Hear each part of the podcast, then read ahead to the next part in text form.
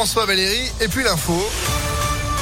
Une actu hivernale. Sandrine Ollier, bonjour. Bonjour Phil, bonjour à tous. À la une, l'Ain et l'Isère ont basculé en vigilance orange, neige et verglas ce matin. 22 départements au total sont concernés, notamment également la Loire, la Haute-Loire, le Puy-de-Dôme. Circulation difficile dans le budget, dans les terres froides, en Nord-Isère, à partir de 400 mètres d'altitude, avec 5 à 10 cm attendus par endroit. C'est compliqué aussi ce matin dans le Beaujolais et les monts du Lyonnais, notamment sur l'A89, avec une visibilité très réduite. Soyez prudents au volant. Peu de chance en revanche de voir la neige tenir à Lyon et dans l'agglomération en pleine. Les flocons devraient arrêter de tomber en fin de matinée avant leur retour ce soir et cette nuit. Et conséquence de ces chutes de neige, un trafic perturbé ce matin, la SNCF notamment sur les lignes entre Lyon et Bourg-en-Bresse, Lyon et Rouen, mais aussi autour de Saint-Étienne.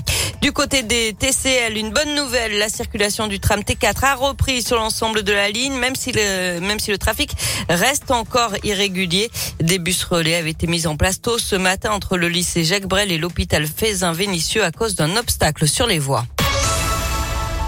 De nombreux changements à noter en ce 1er avril et certains vont faire du bien à notre portefeuille, Valentin Chenard. Oui, elle était attendue en ce premier jour d'avril. La remise sur le prix du carburant promise par le gouvernement arrive à la pompe. En pleine flambée des prix du gasoil et de l'essence sur fond de guerre en Ukraine, la ristourne sera de 18 centimes par litre. Une mesure qui devrait durer jusqu'au 31 juillet prochain. Autre coup de pouce financier, le montant de plusieurs aides de la CAF revalorisé pour suivre le niveau de l'inflation. Le RSA augmente de 15 euros 75 et passe à 575,52 euros par mois. La prime d'activité, l'ensemble des prestations familiales et l'allocation aux adultes handicapés vont être aussi boostées d'1,8%. Enfin, elle était en vigueur depuis le 1er novembre dernier. La trêve hivernale qui suspend les procédures d'expulsion de locataires pour cause d'impayés successifs s'est achevée hier. En cas d'impayés, les Français pourront se voir couper le gaz et l'électricité. Parmi les opérateurs, seul EDF s'est engagé à ne pas couper le courant. Et puis à Lyon et Villeurbanne soumet à encadrement des loyers, le loyer maximum doit désormais être obligatoirement affiché sur les annonces des professionnels de l'immobilier, de même que le loyer de référence et le tarif des honoraires. Deux policiers lyonnais devant la justice aujourd'hui. Ils sont soupçonnés d'avoir donné des coups à un manifestant il y a deux ans et demi, le 10 décembre 2019. Il aurait reçu une dizaine de coups de matraque. Bilan, une mâchoire fracturée et neuf dents cassées. Les deux policiers risquent jusqu'à 10 ans de prison. J-9 avant le premier tour de l'élection présidentielle. Nathalie Arthaud, la candidate lutte ouvrière, est aujourd'hui en meeting dans l'agglomération lyonnaise. Elle sera à la salle Joliot-Curie de Vénissieux à partir de 19h. Le communiste Fabien Roussel sera lui demain au double mixte de Villeurbanne à 15h.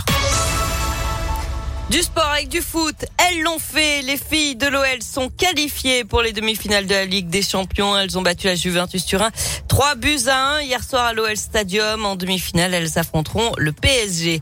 Toujours en foot, le tirage au sort de la phase de groupe de la Coupe du Monde au Qatar ce soir à 18h.